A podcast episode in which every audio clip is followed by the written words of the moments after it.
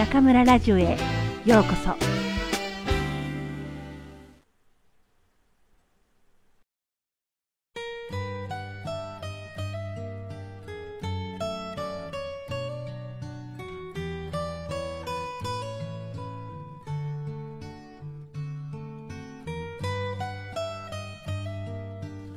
好奇心の眼差し。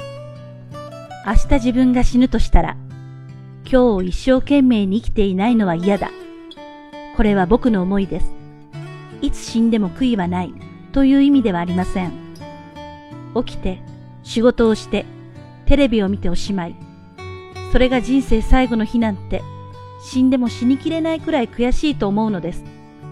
だからといって、夢のような出会いや、ワクワクする冒険で日々を彩りたいわけではありません。明日で命が終わるとしても、後悔せず、穏やかに世を去る方法。それは、今日を丁寧に生きること。これだけだと僕は思います。丁寧に生きるには、その日が大切な一日であることを思い出させてくれるきっかけが必要です。何か一つだけでもいいから、暮らしに新しさを投げ込みましょう。この夏、暮らしの手帳編集部に僕が投げ込んだ小さな新しさは、センスでした。何もやる気になれないほど暑い毎日。どうやったら夏を楽しめるかと考えた僕は、編集部員全員にセンスをプレゼントしたのです。さあ、この暑さをセンスで乗り切りましょう。僕が話すと、みんな笑いました。小さなセンスでパタパタやるより、エアコンの方が手っ取り早いという人もいるでしょう。しかし、センスというこれまでの生活になかった小さな新しさが外からポーンと入ってくることで、その夏は変わります。センスを見るたび、この夏は頑張ろうと思う人もいるかもしれません。一緒にパタパタやれば、センスは力を合わせて働こうというアイコンにもなります。たかがセンスでも新しさが加われば、毎日が新鮮になります。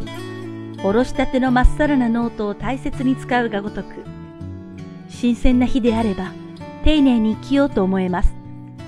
センスは物理的なきっかけですが、毎日を新鮮にする一番の方法は、好奇心を持つこと。ありふれた今日に潜む新しさを見つける好奇心。なんとも素敵な響きだと思うのは僕だけではないはずです。新しさを見つける朝が始まります。かけがえのない一日になりますように。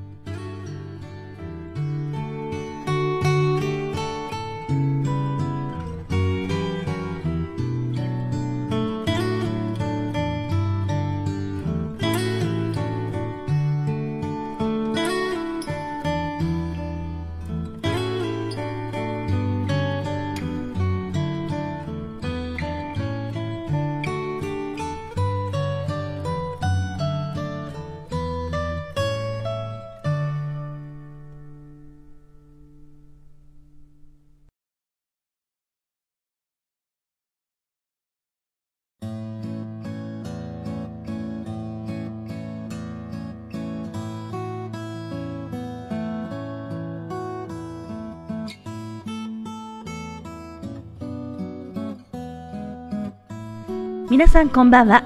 今夜も中村ラジオへようこそ。私は当ラジオ局のディスクジョッキー中村です。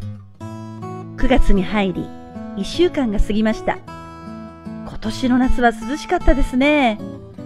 武漢はサンダーホールと言われていたほど暑い街だったはずですが、今年は8月に35度を超えた日が何日あったでしょうか。思えば初めて武漢で夏を過ごした2003年はとびきり暑く41、2度まで行きました。私は若い頃、炎天下でずっとテニスをしていたので、夏の暑さには強い方なんですが、湿気の強い武漢の暑さには驚きました。当時の学校が東風のほとりにあって、特に湿度が高かったせいか、空気がドーンと重く、ゼリーの中にいるように感じました。となくここ数年、武漢の夏の気温は下がってきたような気がしますが、もしかしてこれから長老風に襲われることはないですよね？だってびっくりしたんですけど、もうすぐジョンチョージエですよね？十五夜です。去年は中秋節は9月の19日、一昨年は9月30日でした。どんどん早くなるのかと思ったら、来年は9月の27日です。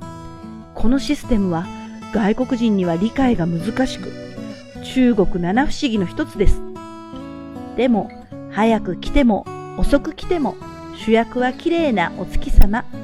月餅を食べながら、チャンウーとウサギさんに思いを馳せましょう。さて、今夜の朗読のテーマは好奇心の眼差しでしたね。私は自分から好奇心を取ったら、残るのは骨と脂肪だけというくらい好奇心が強い人間です。日本を離れて異国で生活しているのも、この好奇心を満たすためなのかもしれません。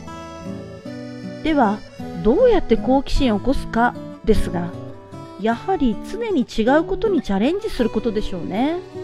チャレンジするというと、なんだか大きなことをしなければいけない気がしますが、小さなことでいいんです。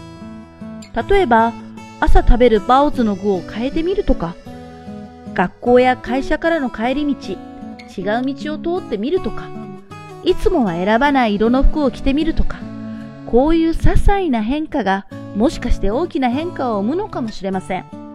あとは極力マンネリ化を防ぐこと。大学で働いていると、毎年毎年同じことの繰り返しです。何もしなければ、教科書も同じ、授業内容も同じ、下手をするとテストの内容も同じ。でも、私は変わらなくても、学生は毎年変わります。社会情勢も変わります。何年も同じ授業内容だなんて、ちょっと手抜きなのでは？と、水亀座生まれのせいか、私はこういう状況が耐えられません。それで毎年授業のコンセプトを新しく作るんですが、残念ながら全てうまくいくというわけではありません。途中で無理と判断すれば、全て変更することもあります。新しいことの挑戦に失敗と変更はつきもの。大切なのは失敗に気づいたらすぐに手段を講じること。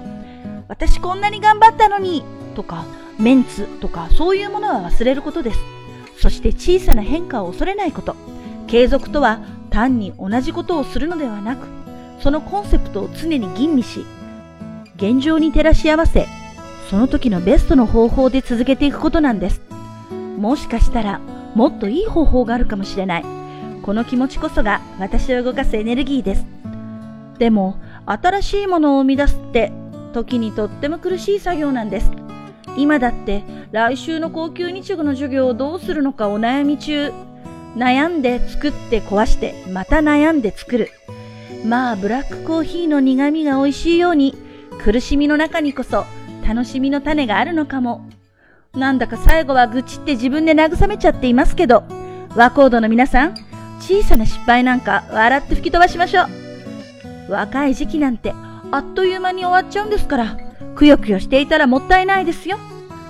とりあえず、明日一つでもいいから、今までしたことがないことをしてみませんか？明日はどんなバウズを食べようかなそれでは皆さん、次回もまたここでお会いしましょう。おやすみなさい。